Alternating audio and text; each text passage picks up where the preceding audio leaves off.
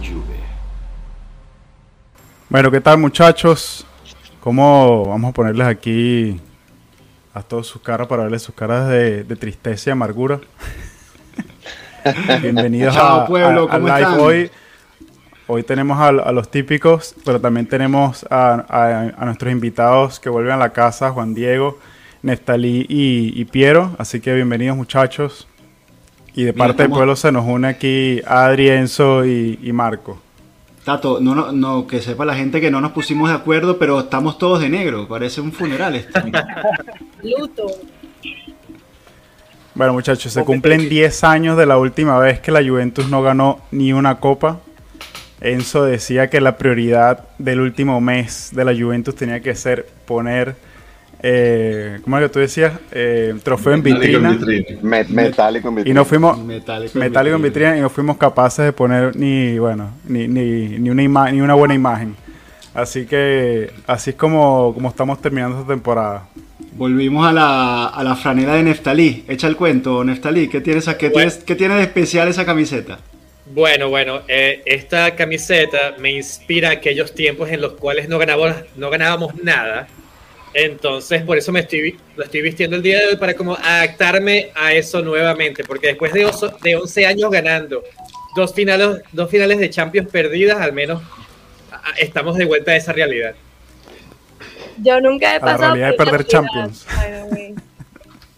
Adri, tú no, no vayas a la Juventus hace 11 años atrás, 12 años atrás, 13 años atrás. 2012 fue cuando por primera vez empecé a, a, seguir a la Juve, así que literal, para mí no existe la Juve sin ganar, así que es muy raro, la verdad.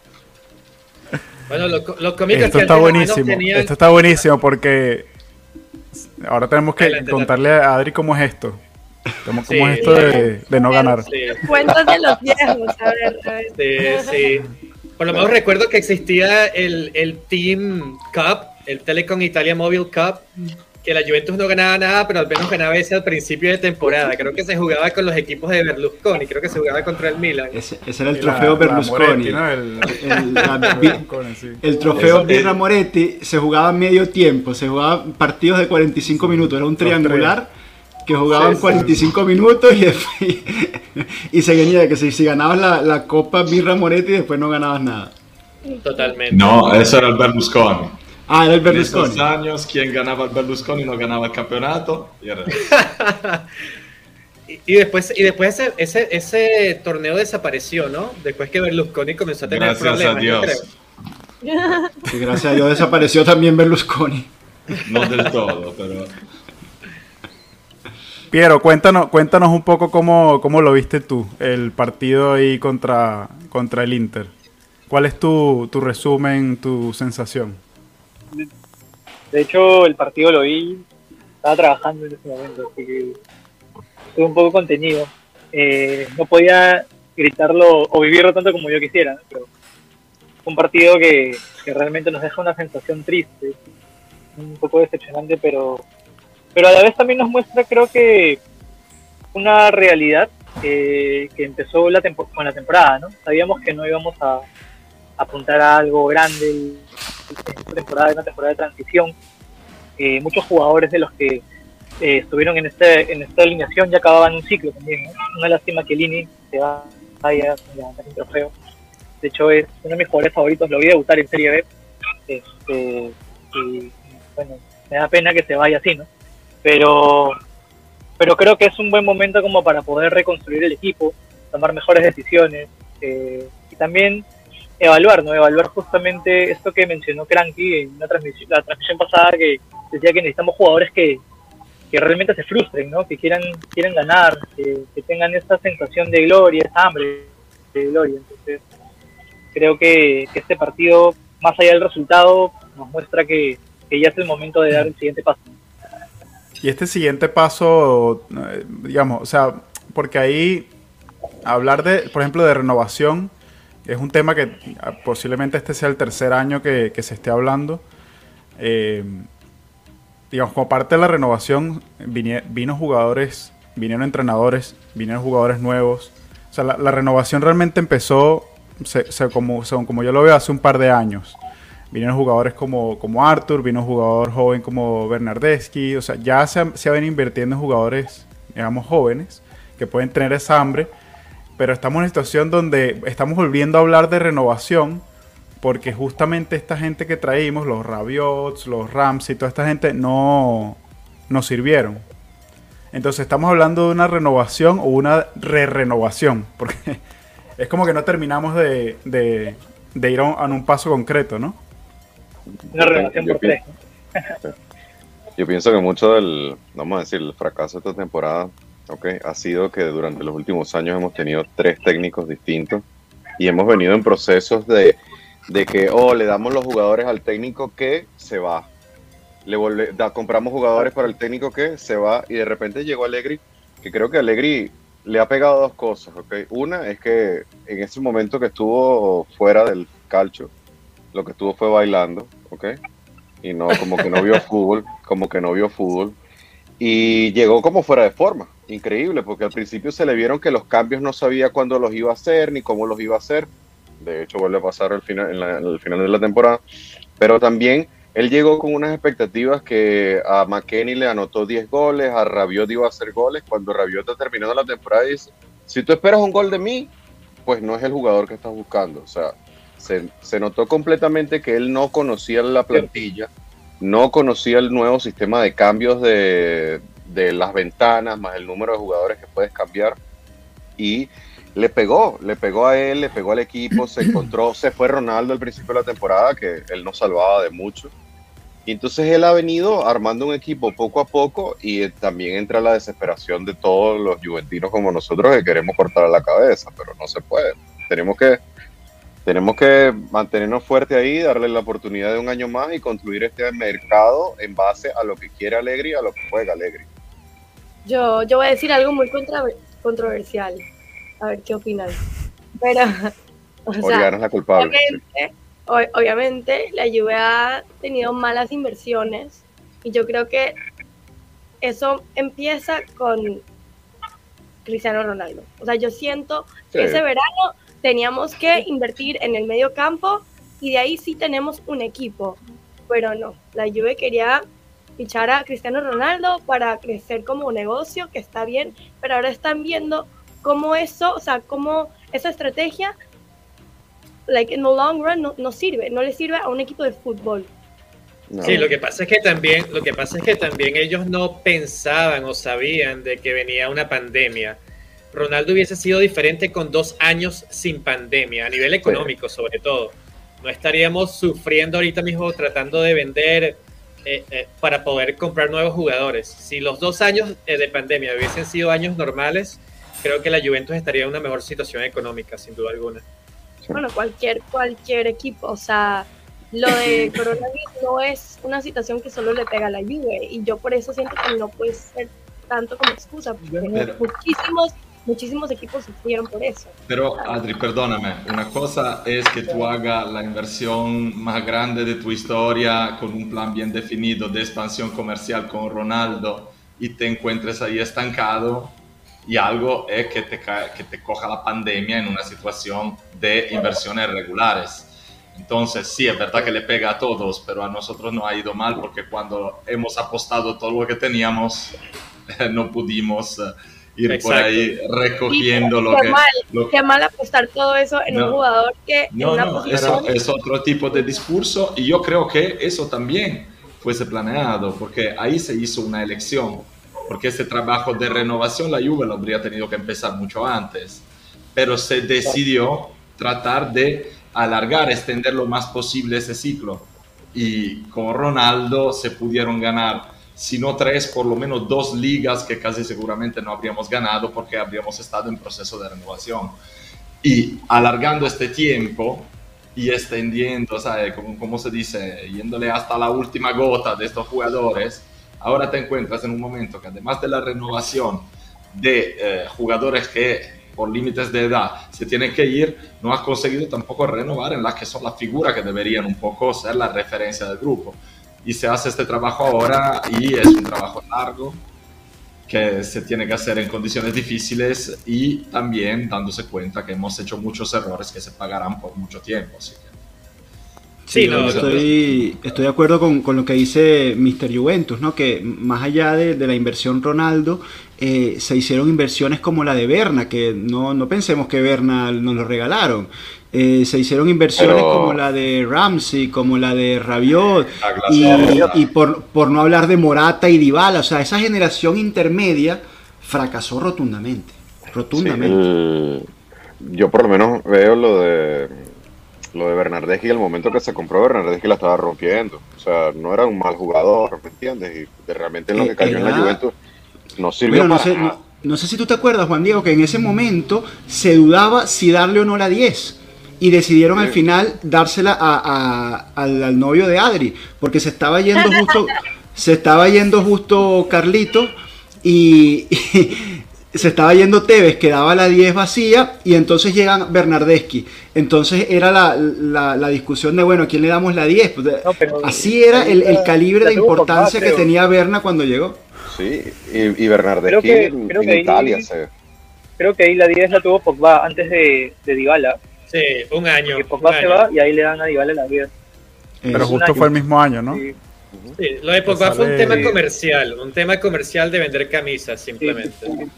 Que, por eso vamos a, vamos a reenganchar a Pogba porque necesitamos reavivar la parte de marketing ahora en verano.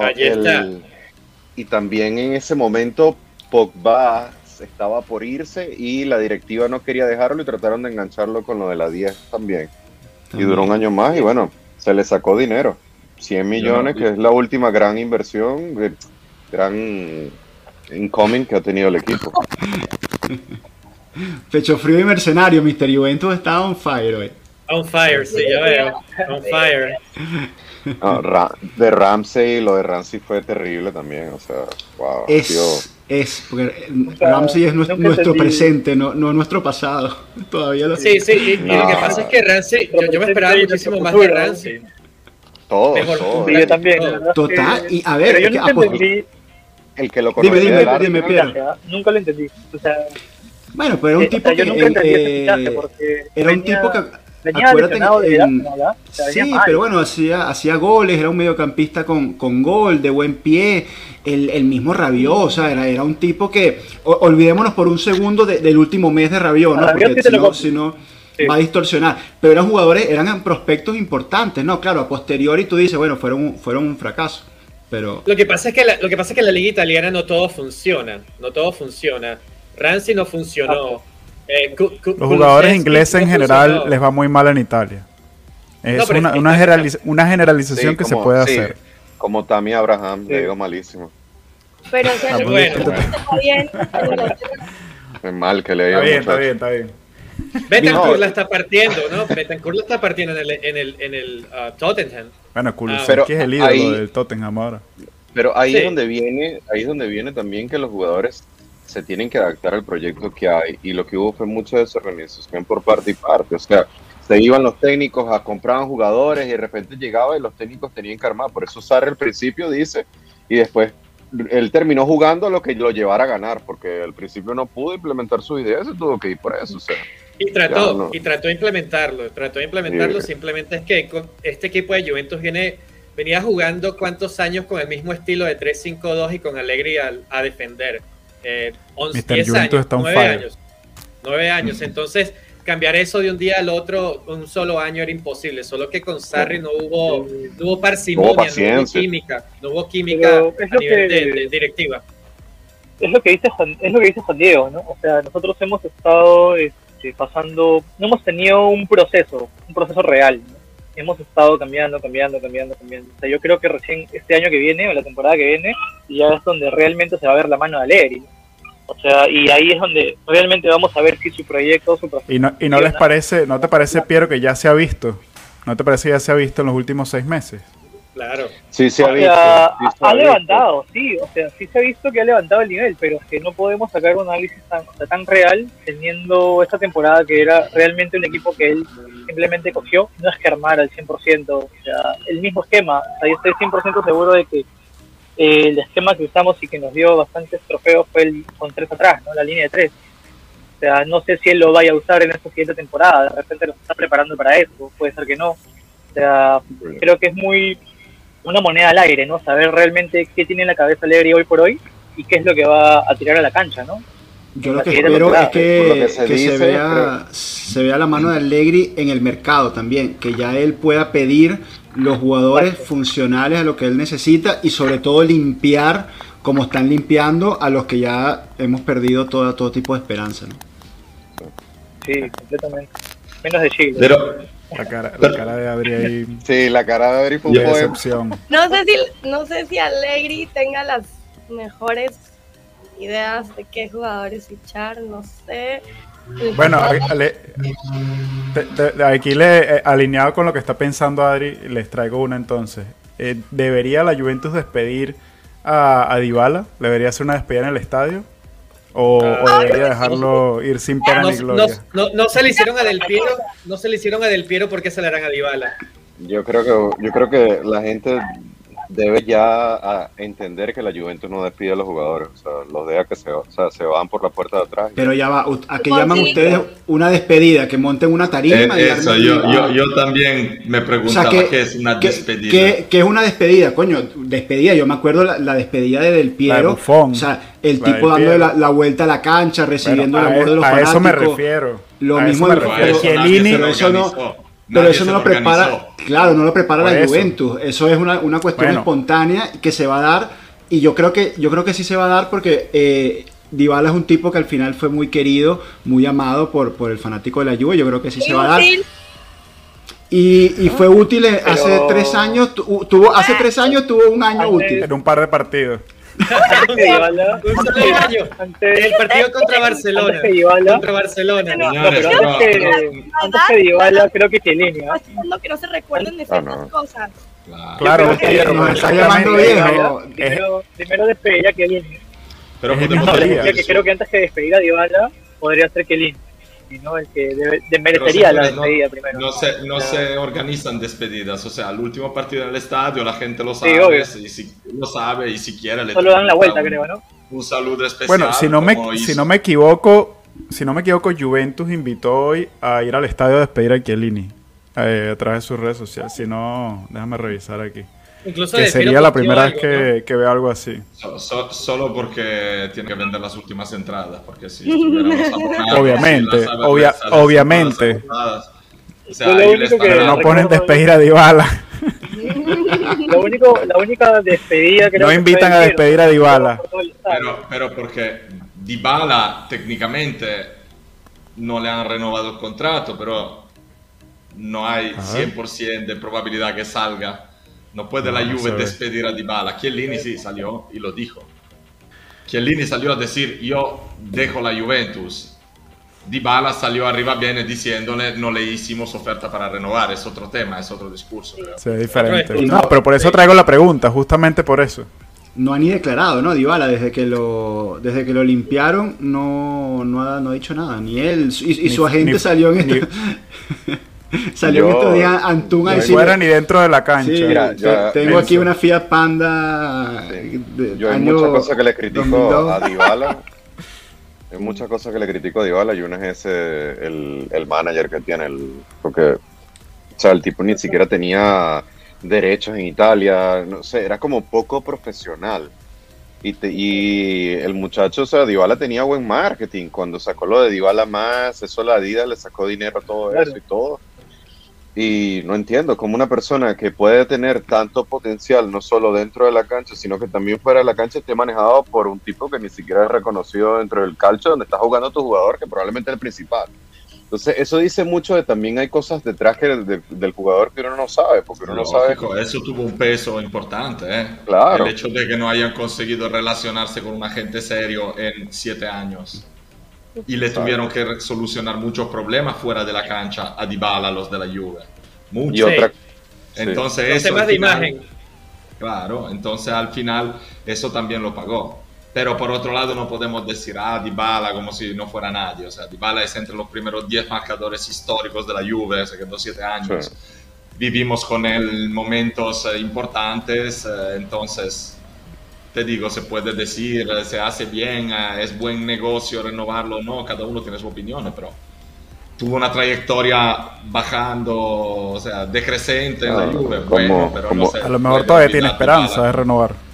Como Y digo se va- yo, la se va a joya terminar yendo al. Inter porque yo creo que Marota es el único que bueno que habrá tenido algún algún acercamiento porque es que si no Bueno, Bueno, bueno, yo, yo te voy a decir algo. Yo pienso que no lo van a renovar porque ya, ya, ya tienen un jugador. Ya tienen un jugador eh, casi firmado. Por eso Dybala no es parte de los planes. Ellos ya saben quién a quién quién, es, van a quién es firmar. el quién es el jugador No lo sé, pero la Juventus normalmente cuando hace estas movidas, cuando hace estas movidas siempre es porque ya tienen algo ya cocinado. Siempre. no me, No, no ya. me ilusiones con el fideo que me vuelvo loco con el fideo No, lo, lo del fideo No, pero la movida, pero Neftalí, aquí lo hemos comentado un poco, la movida ya sucedió, la movida fue. Vlaovic.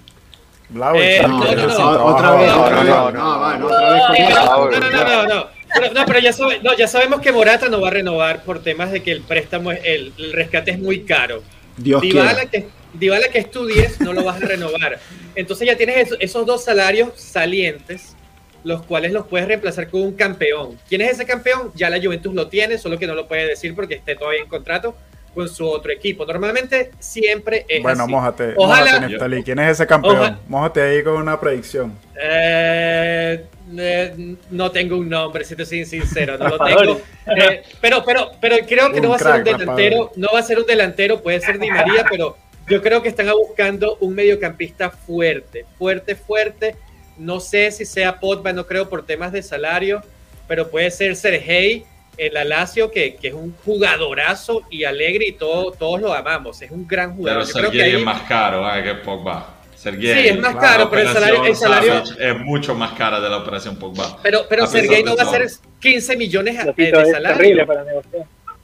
No, pero Ese- cuando es combinas todo, cuando combinas todo, yo creo que eh, sigue siendo más costoso Porque, Milinkovic. porque yo, yo, yo no vivo en Italia, pero tengo entendido que para pagar un salario de 15 millones tienes que darle el otro, otros 15 al fisco italiano, ¿no?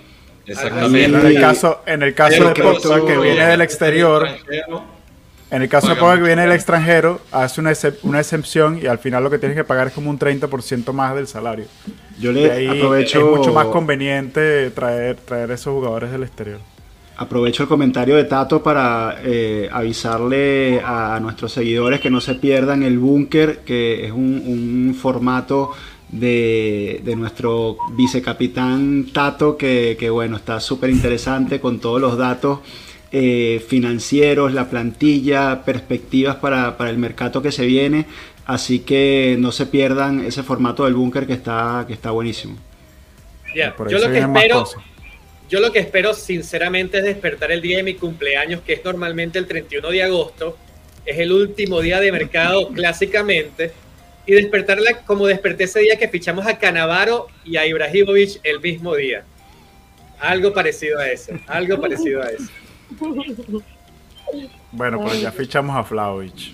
Ya. Sí, pero a Vlahovic, cada vez que lo veo jugar me da más miedo porque ya, ya le tienen la vuelta cogida. Cada vez, cada vez que agarra Sí, el balón, tiene mucho que aprender. pa- se gira para la izquierda, Sí, se perfila para la izquierda. Yo comentaba, Vean, yo comentaba justamente en el, en el, en el búnker que a Vlahovic le hace falta un sustituto que sea de mucha experiencia. Que no solo Ah. sea para que, para que entrarlo de, de recambio, sino para que le dé un poco de coaching de cómo ejercer esa función. Porque él tiene la mentalidad, tiene el físico, tiene la técnica, todo, pero le hace falta controlar los momentos, controlar la energía, no frustrarse, aprender a pasar la pelota. O sea, le hace falta aprender unas cuantas cosas. Totalmente de acuerdo. Y esa, esa es una posición cuando, cuando solemos hacer el juego de, de los fichajes. No, bueno, necesitamos un central porque se va aquí en línea. Necesitamos un lateral izquierdo porque Alexandro no sirve más. Necesitamos un 5 porque no hay. Y, y, y, y siempre nos olvidamos de un vice Vlaovic. O sea, porque Vlaovic, si, va, si vamos a pretender que Vlaovic va a jugar 90 minutos, 50 partidos, entonces lo vamos a quemar y no va a rendir. Entonces hace ¿Y falta también. va, no? Esa figura, ¿Quién se claro, es- esa figura de Vice Vlahovic para alternarlo en los partidos cuando hay una lesión, para que el tipo pueda descansar y como dice Tato también, si es una figura de experiencia mejor para que lo ayude en la parte psicológica de lo que es ser un 9 de la Juve, ¿no? Alguien que lo pueda guiar, sobre todo, ¿no? Creo que es como que el rol que tiene guiar. cuadrado. El Llorente de la situación, día, ¿se, acuerdan de Llorente, no? Jugaba, Llorente, jugaba Llorente, 15, 20 exacto. minutos, pero un tipo de experiencia, un tipo que no, no va a estar en la banca tranquilo, que sabe que su rol es secundario, pero que va a colaborar. Y no ven a Morata Claro. en ese rol. No vemos a Morata, no, no, definitivamente. No, No. A Morata, A ver, el tema- mientras más lejos mejor. Yo- Mora- yo te Morata no, no le hace coaching, tiene- ni a los hijos de 5 años le hace coaching. No, Morata. Morata, Morata, dos cosas. Morata, Morata- lo convirtieron en el. En el ok, ok, Zumbaste adelante, la bomba, adelante. Adri. Mira, No, no, no. Lo, Yo- lo que quería decir es que, es que Morata, primero que nada, hay que pagarle un psicólogo porque siempre tiene un problema de que mentalmente Exacto, es exacto. un niñito. En el psicólogo me gasto el Es salario de Pogba. Y de la segunda parte es que Alegri lo está tratando de convertir en un Mansukic y no ha no funcionado puede, no puede. No, no, no, no. Mansukic era un tipo, Mansukic era un tipo que dejaba el alma en la cancha y le ponía Bueno, cuatro yo creo, yo creo que el no tema de. Morata. A ver, yo- mira, a mi opinión, el tema de Morata es completamente sí. económico. Exactamente. Es completamente económico. Si es O sea, un no hay- no hay un tema conseguir por técnico. 10 millones, No hay- para ti no hay un tema es un técnico tipo de... es, un- es un, tema técnico te lo digo así, es un, económico. exacto, es un tipo que por un por, por un precio correcto te puede aportar lo, lo que necesitas del punto técnico. Señor, puede un comer la banca cuando quiere, un puede jugar cardiovascular varias por izquierda. Bueno, para eso contratas un no se que lesiona nunca, que se no se ponga a lesiona correr. nunca. Pones un tipo que corre en la banda y que no hace nada y bueno, y hace, y, y- hace una, un cardio ahí Por el precio, por el precio correcto, Morata es un jugador útil. Eh, Eso es yo todo. no, yo no, yo no, Pero sí yo no, yo niego que Morata sea hater. bueno técnicamente, o sea, es un buen jugador, un es un buen, es un buen reemplazo, pero, pero o sea, mentalmente es, es muy frágil, ¿no? O sea, se sale muy rápido el partido. No, no sé creo que deberíamos- Deberíamos, deberíamos traer de vuelta a Coagliarella. Esa es mi opinión. Es joven, es joven, es joven y sigue metiendo goles. Muy joven, muy joven. Mira, Guayarela viene, viene de vuelta y no te quiero explicar lo que le pasa. el peinado de Guayarela que no, no ha asumido, no ha, asum- Ravanelli. No ha asumido la calvicie, Guayarela, como nosotros, que se raspe ese pelo, se, pe- se, se empieza a peinar ahí O, todo o- loco. o- que haga, o que haga lo que hizo Pinzoglio, usó la compañía de Cristiano. Ahora que se vaya, que se, bueno, ahorita está aquí en Madrid está la compañía. ¿Qué dice nuestro amigo Intempo Dance? Ibra lo tenemos en el Milan, querido Enzo. No, Ibra ya, Ibra lo descubrimos nosotros, mi querido Intempo Dance. Lo descubrimos nosotros a Ibra. No, es bueno, es bueno que eh, me recordó algo este. Tienen a los, tienen, tienen a los restos de, de Ibrahimovic. Los restos de Ibrahimovic, los restos de Giroud, eh, los restos de quién más? Una de las cosas que yo pensaba cuando el, No, de buena temporada, Giroud. ¿eh? ahorita con el con el Inter es que muchos decían oh, que la Juventus que esto que aquello. A la final de todo esto es un equipo que tiene mucha tradición, ¿no? Y lo, lo bueno de un equipo se ve en lo rápido que se que se puede volver a reconstruir, ¿no? Porque son ciclos, son jugadores que están, bases que se van armando, van poniendo jugadores y va. La Juventus tiene eso, ¿ok? ¿Cuánto le ha costado al Inter ganar un campeonato? ¿Cuánto le costó al Milan ganar un campeonato? De esto nosotros nos recuperamos Mientras rápido. no, mientras no sea mien- mientras no sea un ciclo como el del Milan, que tiene al, al amigo Intempo Danza aquí viendo el, el- el podcast de la Juventus. ¿Cuánto estuvo el Milan otro- sin ganar torneo? Y lo otro es que yo Bueno. seguiré apoyando a mi equipo de tradición hasta que de verdad me muera, porque por lo menos un equipo como el Manchester City, vean todo lo que le ha ocurrido y todo lo que han invertido y todo lo que han ganado. Y no es un equipo, punto. No sirve. Lo único que puede llegar es a ganar una Premier, pero no puede ganar en Europa. Igual que el PSG. Bueno, Bueno, en Inglaterra, la, gente que, la. La gente que ve Yo la no, Premier yo no firmaría que- eso con sangre, pero Sí, bueno, pero la gente que ve la Premier me dice que es más importante la Premier que la Champions. Siempre que hablo con gente que es fanática de equipos de la Premier me dicen la Premier es más importante que la Champions. Hasta en, que la en. Inglaterra. Bueno, bueno, no, pero señores, la diferencia es que la Champions claramente tiene mucho más prestigio. Pero si queremos un indicador de la fuerza de un equipo, un campeonato te da muchas más indicaciones. Porque el campeonato son 38 partidos, juegas toda contra todos dos veces, ahí sale el, mejor. No, hay, no cabe duda. En una copa te sale mal un, un partido y ya. Y ya, y ya. que un partido, cinco minutos. Y en el caso del mal. City, te salen mal 5 minutos y estás fuera. Claro. Claro, tremendo. Que, que esa fue la, esa fue la otra, ¿no? Eh, No. todo- todo- todo- toda la gente matando a Allegri porque puso defensa 3 y yo no vi que nadie matara a Guardiola cuando intentó gestionar la pelota los últimos 10, 15 minutos cuando le estaba ganando al Madrid. Y se lo clavaron igualito con dos Sí. episodios. O sea Sí, que lo, que pasa es que, lo que pasa es que el Madrid tiene esa magia con esa camisa que jamás podré explicar. Cuando dices magia te es, brujería, ¿no? Te refieres a brujería. yo, No. bru- sea magia No, buena, mala, como No, la Marco, llamar, no, pero- no, Marco, no vengas con el... yo. No saques el violín, Marco, no, de verdad, por favor. ¿Qué sabes de, de- de lo que quiero decir? Sí, que Sí, no, que, sí, el- que la, la Champions es una copa que la odia y solo la va a ganar el Madrid No, siempre. pero- Bueno, cuando termine eso, luego hablo. Siga, siga. Me pongo en mute, Marco, me pongo en mute. Yo, yo personalmente quiero que, que- que el Inter gane porque de esa manera jugamos la Supercopa Italiana. Aunque yo de- detesto el Inter, pero al menos jugamos la Supercopa Italiana si ellos ganan, ¿no? Bueno, estas son cuestiones marginales. No, te decía lo del, te decía lo del Madrid. ¿Sabes por qué al Madrid le pasan estas cosas y a nosotros nos pasa al revés? Porque cuando estás acostumbrado a que estas cosas te pasen, no tienes miedo a que no te pasen. Entonces, eso está así, así. Es verdad. Porque Enzo, si me llega el balón de Rodrigo en el minuto 95 y soy el delantero de la Juve, me pasa por delante en ese nanosegundo toda mi vida, todo lo que puede pasar, todo lo que me van a decir, toda la historia, las decepciones, la mierda que tengo en la cabeza, y a lo mejor no consigo ni empujar ese balón ahí dentro. Un equipo Sí, como Madrid juega Sí, igual del de minuto mentalidad uno del equipo. al minuto 95. ¿Por qué? Que gane o que pierda, ¿quién le va a decir algo? Benzema tiene que tirar un penalti ahí, en el, en el- ¿cómo se dice? En los tiempos eh, En la adicionales. prórroga, en la prórroga. ¿Tú crees que a Benzema se le haya ocurrido un segundo y si no marca ese gol, qué pasa? ¿Lo ha pensado para No. un segundo? Pero entonces, ¿cómo, cómo salimos de Haz eso? lo mismo acá después de perderte siete yo tengo una idea. Un J Medical nuevo.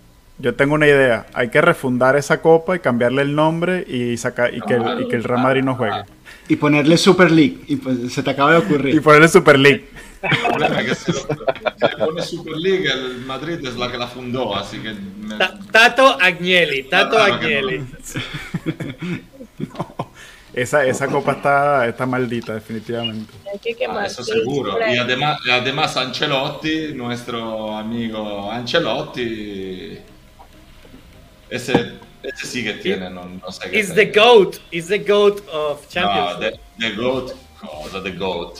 The GOAT, cosa, the como, GOAT. como, como un coach, como un coach, hay que admitirlo, es el, es el, el técnico con más finales de Champions. Sí, Pero- claro, claro, pero ¿de qué estamos hablando? O sea, no. Yo lo detesto también, yo detesto a Ancelotti porque siempre que tiene la oportunidad habla mal de Juventus, pero es lo que es. Claro, esa es la mentalidad correcta. Grande, Grande, grande. Bueno, muchachos, pero yo quisiera, yo quisiera eh, volver un poquito al partido porque hay una gran polémica. Hay, hay gente que quiere liquidar a Allegri, hay gente que quiere liquidar a todo el cuerpo arbitral de la liga. Yo quiero preguntarles a ustedes, según lo que ustedes vieron, ustedes dirían, y ya yo sé la opinión de, de Enzo por ahí, pero quiero saber qué opinan. ¿Dónde estuvo la responsabilidad de haber perdido ese partido? A ver, Juan Diego, comenzamos ahí contigo a ver qué, Mira, cómo lo viste. el- obviamente tu pregunta viene que yo diga que los árbitros tienen parte de culpa, ¿no? Pero el problema es que si tú vas ganando 3 a 2, 3 a 1, 3 a 2 y buscas el cuarto y metes el cuarto, a ti te hacen un penalti y no importa, porque tú vas ganando con una diferencia de goles a tu favor, ¿me entiendes? Entonces, el- lo que yo veo es que eh, no sé, cuando vi el, el- partido no lo pude ver bien, por suerte tengo trabajo. Entonces, el, cuando veo el partido me di cuenta que Alegre se echa para atrás, que trata de defender el resultado, y era un momento donde el Inter estaba consternado de que lo que le estaba pasando era más cerca estar el siguiente gol que buscar en la defensa. Entonces, no sé si culpar a Alegre también. Es como un momento extraño porque ya los jugadores no tenían piernas, todos estaban cansados. Oh, muchos de los que habían- finalmente alguien que vio el partido. muchos de los muchos de los muchos de los jugadores que estaban ahí no tenían por qué estar ahí Alegri se la juega también Alegri sí con Locatelli que viene de una lesión la gente lo critica Ah. por no meter a Miretti pero ¿cómo? me- Entonces, si mete a Miretti, que lo vas a criticar porque le dio el chance en una final a un joven. Ah, Entonces, hermano, denle un respiro, por Dios. Entonces, luego es el árbitro. Luego el árbitro. Mira, este, ok, está bien, el VAR se equivocó. Yo mandé una foto en estos días, encontré por ahí un canal de que eso parecía un pase de tango, el penalti ese raro. Tal Ok. cual. Este, y bueno, pero yo te voy a decir algo. Si yo estoy ganando 3 a 3 a 3 a 2 y esto, ¿ok? Eh, y me hacen el penalti, bueno, completamente distinto. No sé, o sea, la verdad yo no quiero culpar a los árbitros. Si hubiésemos jugado a matar, ganamos, no teníamos piernas. Cuando Alegría hace los cambios también, es cuando en el momento que hace los cambios, dos, tres minutos antes, había, cuatro minutos antes había hecho los cambios el técnico del Inter y venía con piernas frescas en una banda donde ya Spiazza. había desgaste. Donde había Sí. desgaste. Y Entonces, fíjate también, como dice Enzo, en, en la calidad de los posibles cambios que uno tiene a disposición. Porque cuando hablamos de equipos que tienen que tener 14, 15 titulares, el Inter en su momento los sacó esos 4 o 5 titulares de más.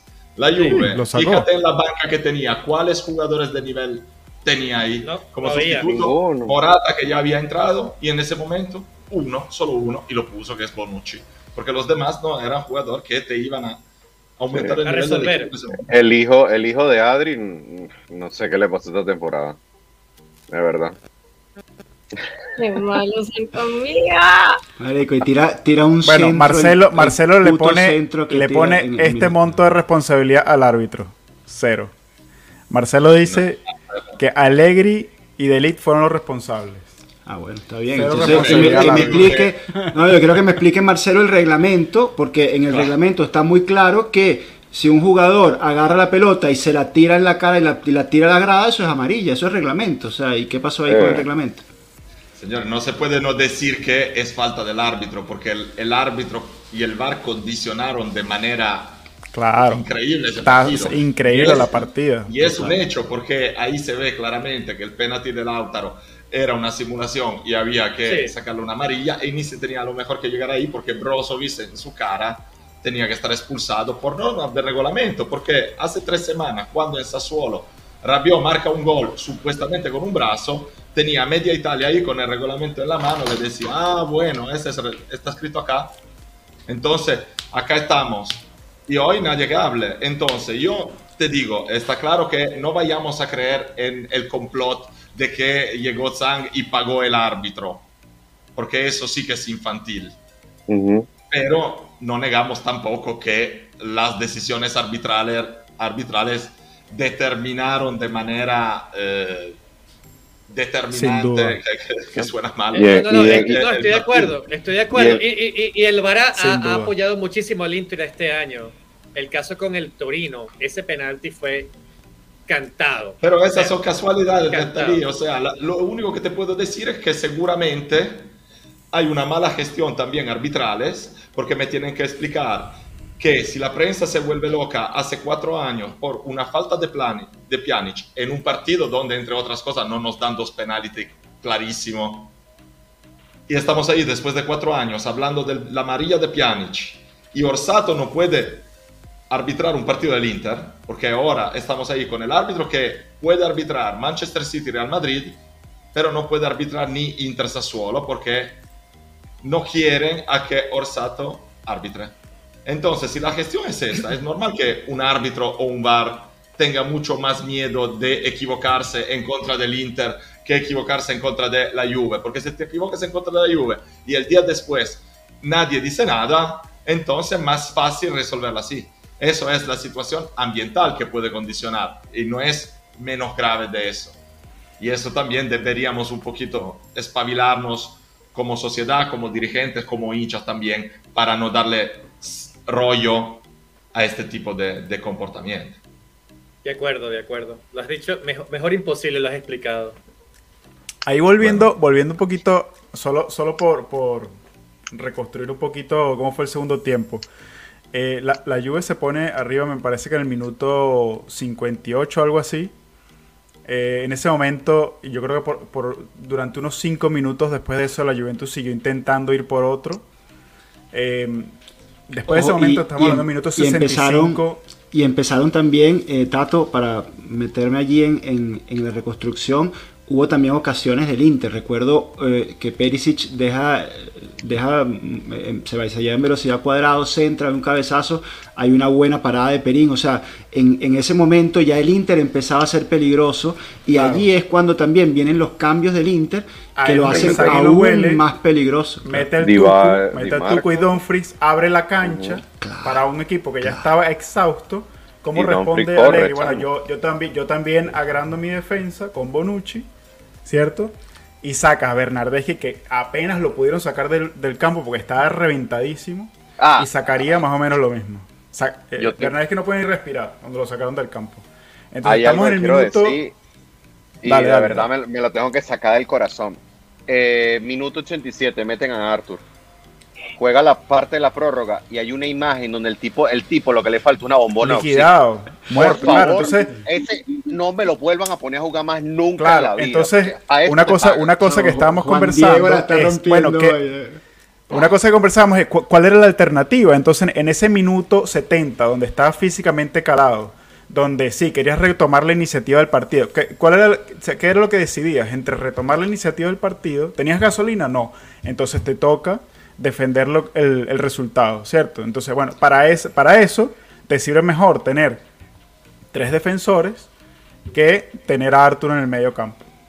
Y que Y si el además equipo de eso- hu- hubiese tenido gasolina, si el equipo hubiese te- tenido gasolina, igualito tú con la defensa 3, le puedes hacer una posesión larga al Inter y puedes dominar el partido desde la posesión. No necesariamente quiere decir que meter a Bonucci en ese momento, que como ya dijimos era la única opción de nivel que tenías en la banca, quiere decir que vas a meterte atrás a defender. No, Eh, te metes atrás a defender porque el Inter hace cambios que, que son mejores jugadores que los que ya, ya tú tienes en cancha desgastados y los de ellos están frescos. Y la inercia Claro, del entonces tú partido. metes a Arthur, Claro. No, metes a Arthur con el partido empatado y entonces él te mete a Vidal. No. Y entonces, ah, O sea, entonces tú dices, claro, entonces Claro. nuestro nivel, el nivel de nuestro equipo cada vez era, era, era para abajo, era en descenso, y el nivel del Inter era cada vez o igual o mejor. Porque Dumfries es mejor que el que estaba, que Damián.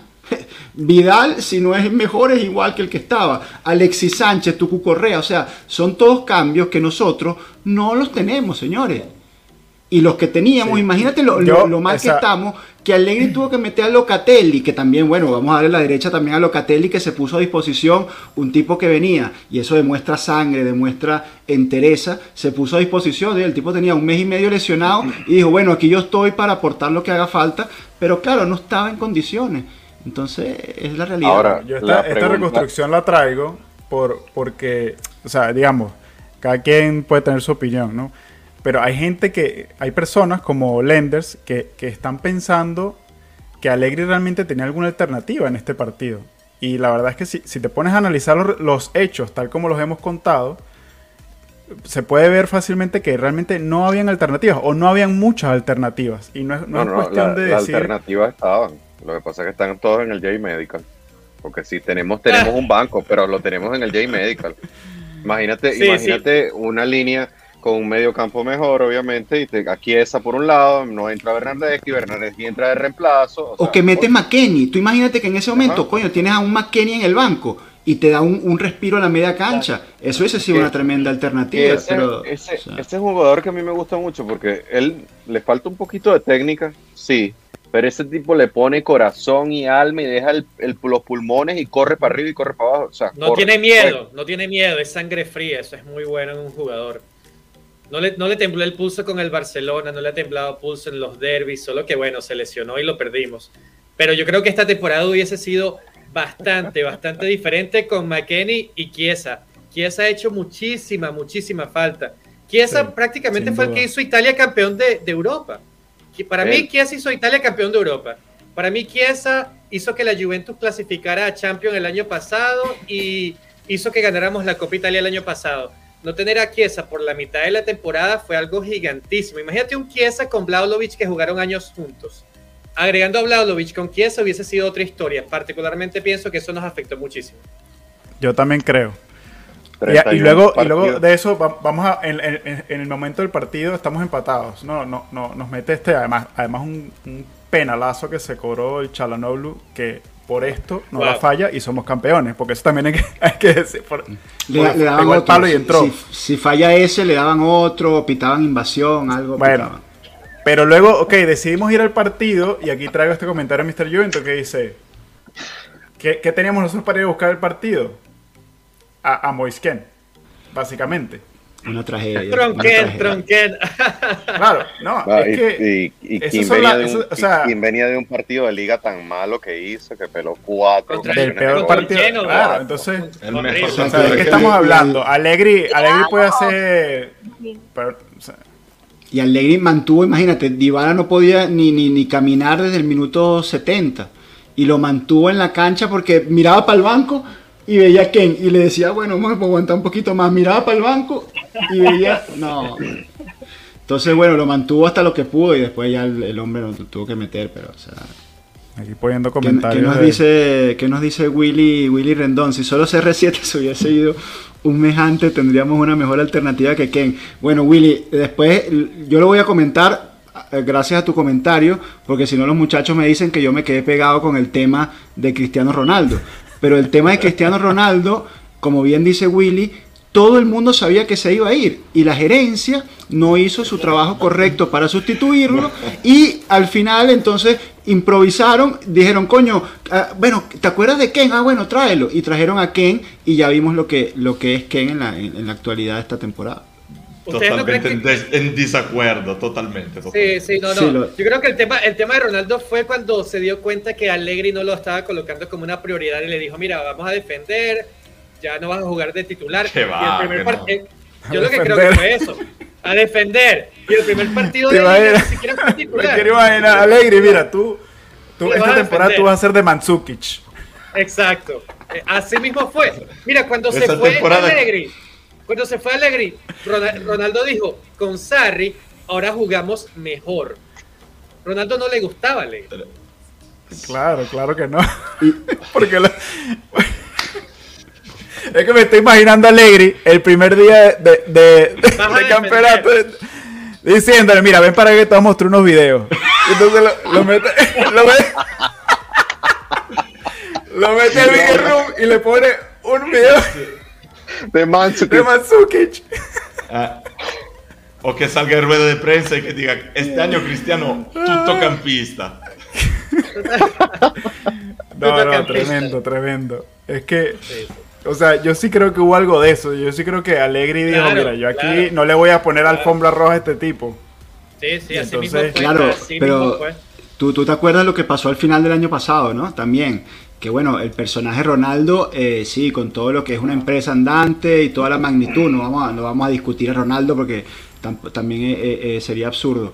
Pero el tipo ya se empezó a tomar unas, unas ínfulas superiores a las que ya su, su envergadura de repente le, le podría permitir. El tipo entrenaba cuando quería, hacía gimnasio cuando quería, se ponía a disposición cuando quería y cuando no, no. En la final de la Copa Italia, toda esa semana el tipo no entrenó.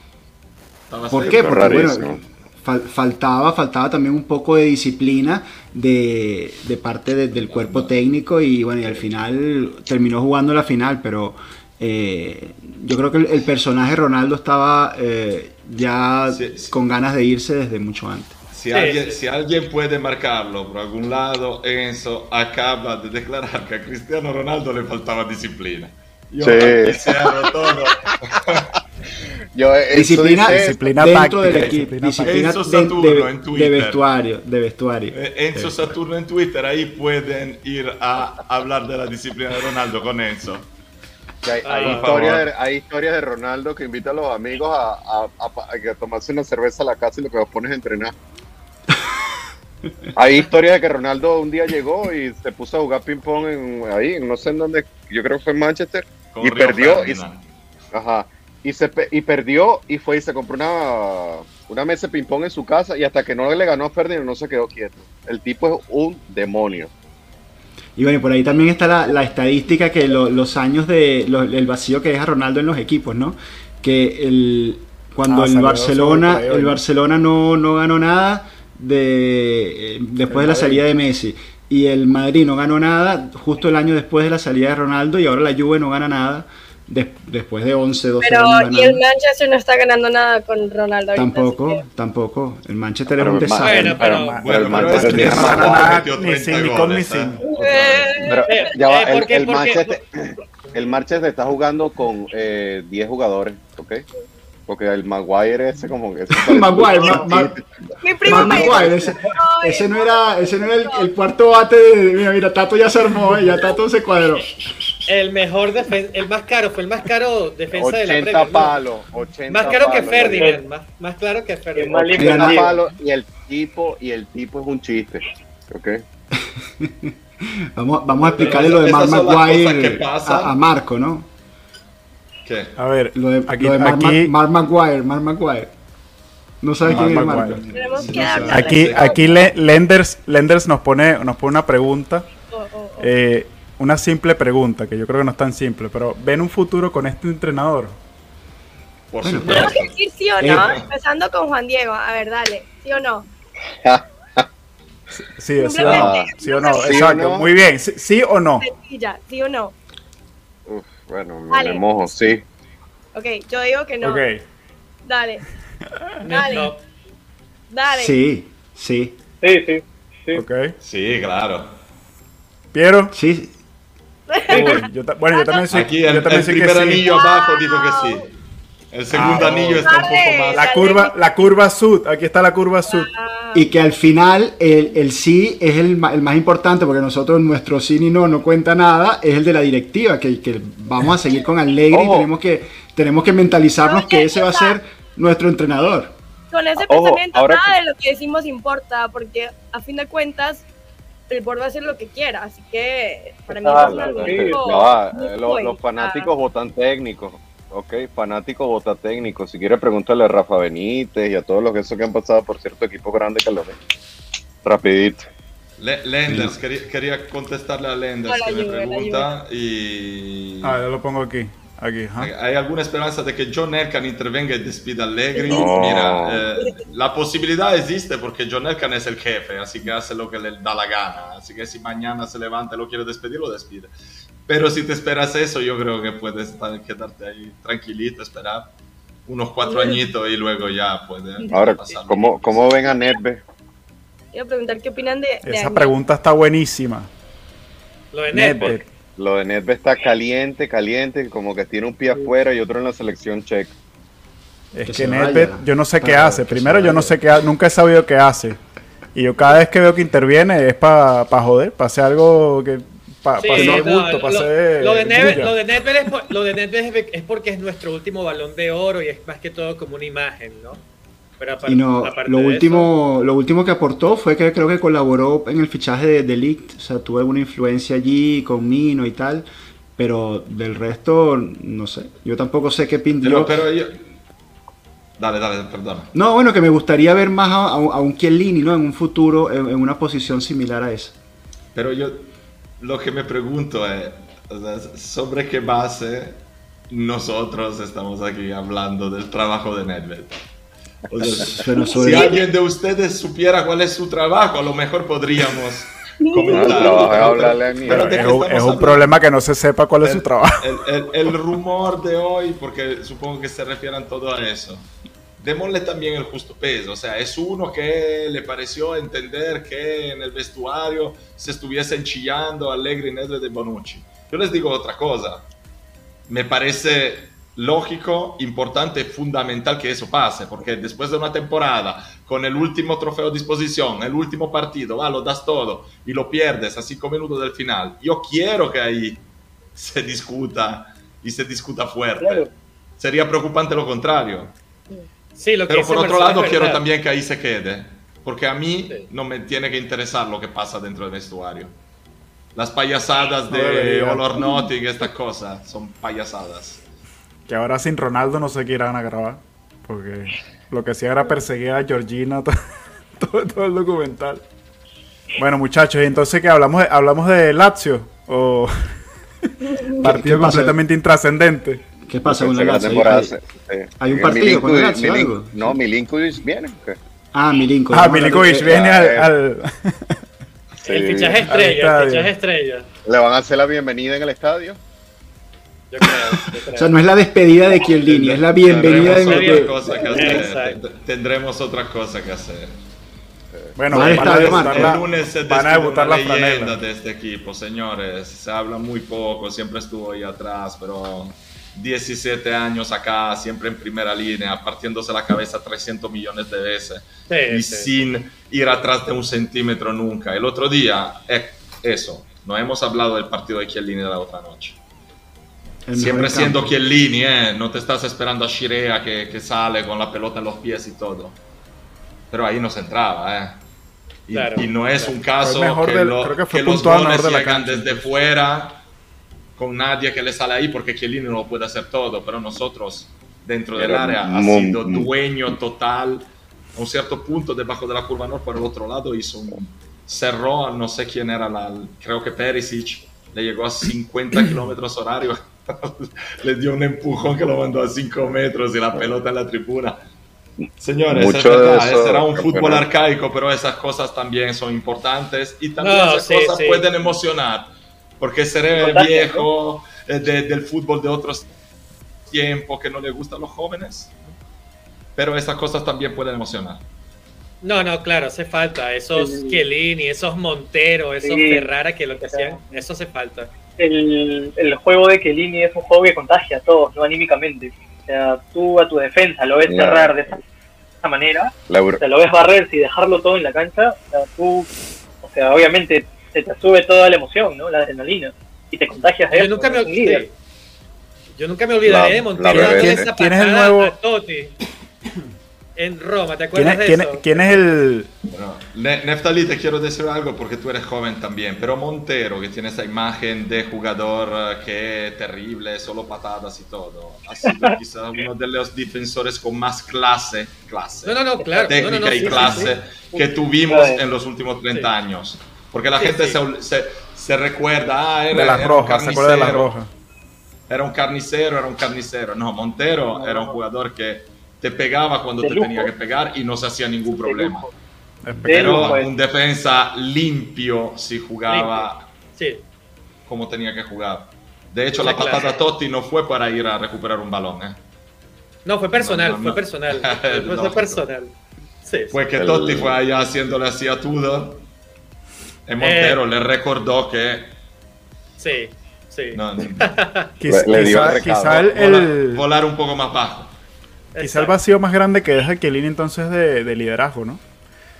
No, Porque- lo- Pero Montero, Montero en el vestuario era un grandísimo líder y me acuerdo de ir a ver entrenamientos en el Comunale y, y me, me sorprendió como Montero realmente dirigía todo el equipo de último defensa.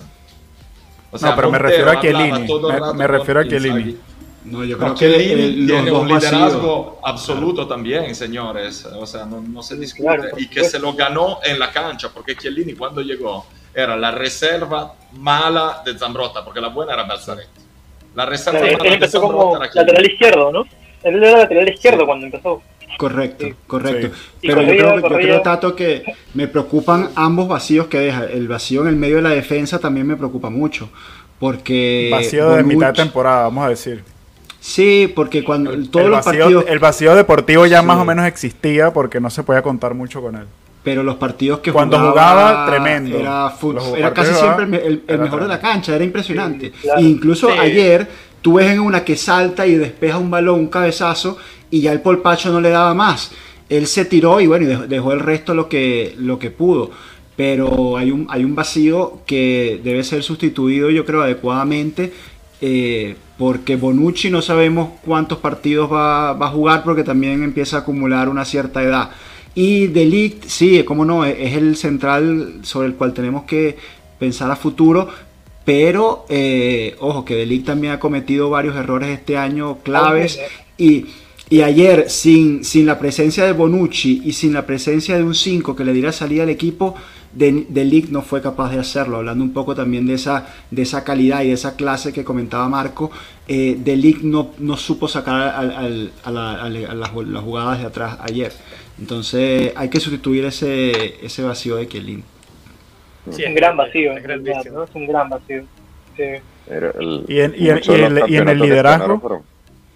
Eh, en el liderazgo, él lo dijo ayer, ¿no? Y yo creo que también Kielini es un tipo que cada palabra, es un tipo muy sincero y, cada palabra hay que, hay que pesarla, ¿no? Y Kielini dice ayer en su última rueda, bueno, en su última rueda de prensa, él dice, voy a pasarle el cetro a los jugadores jóvenes. Y mira, esas son palabras que yo eh, no las quiero pasar por debajo de la mesa. ¿A quién le, le, va a entregar el cetro Chiellini? ¿Quiénes son esos jugadores jóvenes que tienen que liderar el equipo? Porque como ya vimos, la generación intermedia fracasó y los, y los van a limpiar a casi todos. Van a limpiar a Bernardeschi, ya limpiaron a, a Dybala y ya limpiaron a Morata. Entonces, Locatelli, Chiesa y Delict son esos jugadores jóvenes que tienen que tomar ese liderazgo dentro de la cancha. Porque va a quedar una figura de, experiencia como Chesney, pero es un arquero más bien eh, callado, es un arquero muy frío, ¿no? Que no te va a contagiar y, desde el arco, a menos que seas bufón, es difícil no contagiar. Pero los que, la columna vertebral que tiene que liderar el equipo son esos tres, Delic, Locatelli y Chiesa. Y el mismo Vlaovic, por supuesto, pero bueno, que eh, acaba de llegar al equipo que no le vamos a pedir también que sea el líder. Pero eh, Chiesa ya tiene algunos años, Delic ya tiene algunos años en el equipo, Locatelli va para el segundo año y tienen que empezar a tomar esa responsabilidad, señores. Creo que creo que la siguiente temporada, o sea, ya es algo que habíamos hablado, ¿no? Eh, creo que el rol de Cuadrado va a ser un poco más importante a nivel de liderazgo. O sea, siendo él el que por ahí va a tomar un poco también la batuta, ¿no? De, de llegar a, los chicos, ¿no? A los jóvenes y a esta, nueva generación. O sea, por ahí no sé si Bonucci esté dentro de eso. A mí con Bonucci me pasa mucho que a veces como que escapa un poco eso, ¿no? Entonces, o, es muy emocional, tal vez, se deja llevar, ¿no? No lo sé, en realidad. Pero, pero sí, o sea, creo que son esos tres más cuadrados, ¿no? A Chesney aún yo no lo veo muy líder, para, para ser sincero. O sea, no, no siento que él, que él sea tan líder. A, Bonucci ese año que se fue para el Milan le pesó mucho. Señores, me quería disculpar, pero me tengo que ir. Entonces, chao a todos. Un abrazo. Forza Juve siempre. Que si vinca o que si perda. No se olviden. Chao. Chao. Ok. Ahora sí podemos hablar de la curva. Juan está on fire. Del estadio. que me, me, me, da, me, da, risa porque hoy sacan la, la, franela nueva, ¿no? Y dicen que está inspirada en, en, el, en, el, estadio. Dice que está inspirada en lo que en la fuerza o, o, el calor que transmite el estadio. Y yo, y yo leía y yo decía, pero, o sea, esta gente, estos de marketing se inventaron cualquier cosa aquí. Pero y justo en el momento en el momento de mayor desconexión de la historia del, del, justo del estadio, de la fanaticada con el equipo, van a sacar esa vaina. yo, tuve una, yo tuve una apreciación con esa camiseta y sentía que una, una Jeep nos había pasado por encima. Totalmente, eso es lo que yo pensé también. Exactamente. Tú sabes que un día, un día eh, están en un live y Marcos dice que iba a ir a ver un juego y esto. Y entonces yo no sé por qué, en el, obviamente eh, Instagram me, tiene todo el, algoritmo y sabe que lo que veo es de la Juventus. Y de repente paso y veo, y veo una gente como celebrando y hay un loco dándole una casa. Cuando me pongo a ver yo, ¿este es Marco? ¿En serio? Bueno, mándanos ese video, mándanos ese video, lo, ponemos ahí. Saludos, Intempo, gracias por conectarte. Yo se lo mandé a ellos, yo se lo mandé a, la gente. Sí, yo se lo mandé a Marco. Fue. Qué buena risa. Juan, Juan, tú eres doctor, ¿por qué tú no trabajas en el J Medical? Yo creo que tú puedes hacer un mejor trabajo. ¿Cuál es, tu, tu especialidad, Juan, pero ¿cuál es tu, cuál es tu hipótesis de qué, de qué es lo que pasa ahí? O sea, de, No, mira, es, bastante difícil porque hoy en día es increíble todos los metrics que le tienen a, a todo de todo, ¿me entiendes? Eh, todos esos jugadores, esos chalecos negros que ustedes le ven cuando entrenan, esos le miden las pulsaciones, le miden los kilómetros, le miden las respiraciones, le miden. Esa gente le hacen estudios musculares, saben cuándo se va a romper, cuándo no se va a romper, cuándo esto, cuándo aquello. Y la verdad, yo no entiendo qué ocurre, qué ocurre ahí en el J Medical. Obviamente alguien no está haciendo bien su trabajo, ¿ok? Y o simplemente no es que no es que voy a culpar a que alguien no está haciendo su trabajo. el trabajo es el resultado de lo que podemos ver en la cancha, ¿no? ¿Ok? Y vemos 30 y 31 juegos perdiendo, 38 juegos pues, perdiéndose con jugadores con lesiones, este, y cierto número que tú dices, wow, algo está pasando, hay que cambiar las cosas porque, eh, o sea, algo está muy mal. Y entonces tú de repente ves eh, gente como el Bayern que tiene un cuerpo técnico que los jugadores entran y cuando los ves y cuando les cambian la fisionomía completamente, los hacen más fuertes, los hacen más resistentes, juegan. Tienes a o sea, jugadores que tienen tiempo ahí jugando y no los ves lesionados y tú dices, wow, ¿qué está pasando? Luego ves a gente como en el Real Madrid, que tú dices, mira, tienen estos jugadores y, rinden. Benzema está rindiendo un, fenómeno. Modric, eh, Modric, como corre Modric.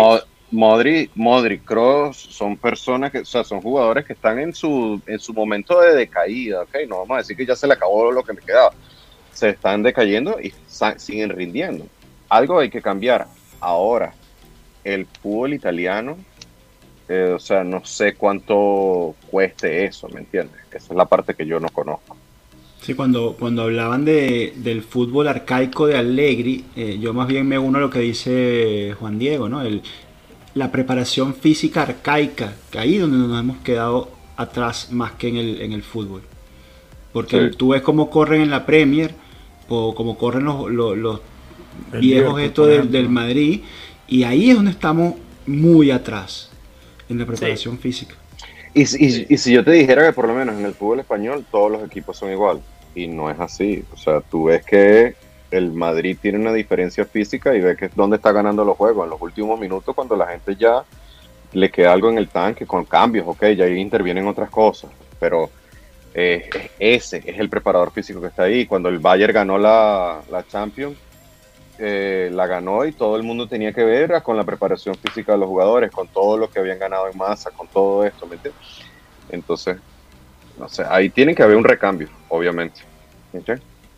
Y yo creo que lo va a haber, ¿no? Se, se, se, se rumora de se, que, sí, que lo va a ver. Amigos, disculpen que los interrumpa, yo ya me tengo que retirar. y que nada, quiero agradecer. Piero, no, igual vamos, vamos, a ir cerrando. Chao, Piero. Vamos a ir cerrando. ya, ya, ya, se nos fue la, la horita y bueno, quedamos, quedamos eh, pendientes hasta la próxima semana. Como siempre, síganos en todas nuestras redes sociales. Estamos en, en, YouTube, en Twitch para ver los videos, para escuchar el podcast en su, en su plataforma favorita. Y pueden seguirnos en TikTok, en Twitter y en uh, Instagram. Así que bueno, lo dejamos hasta aquí. Chao pueblo. Chao, Chao pueblo. Chao.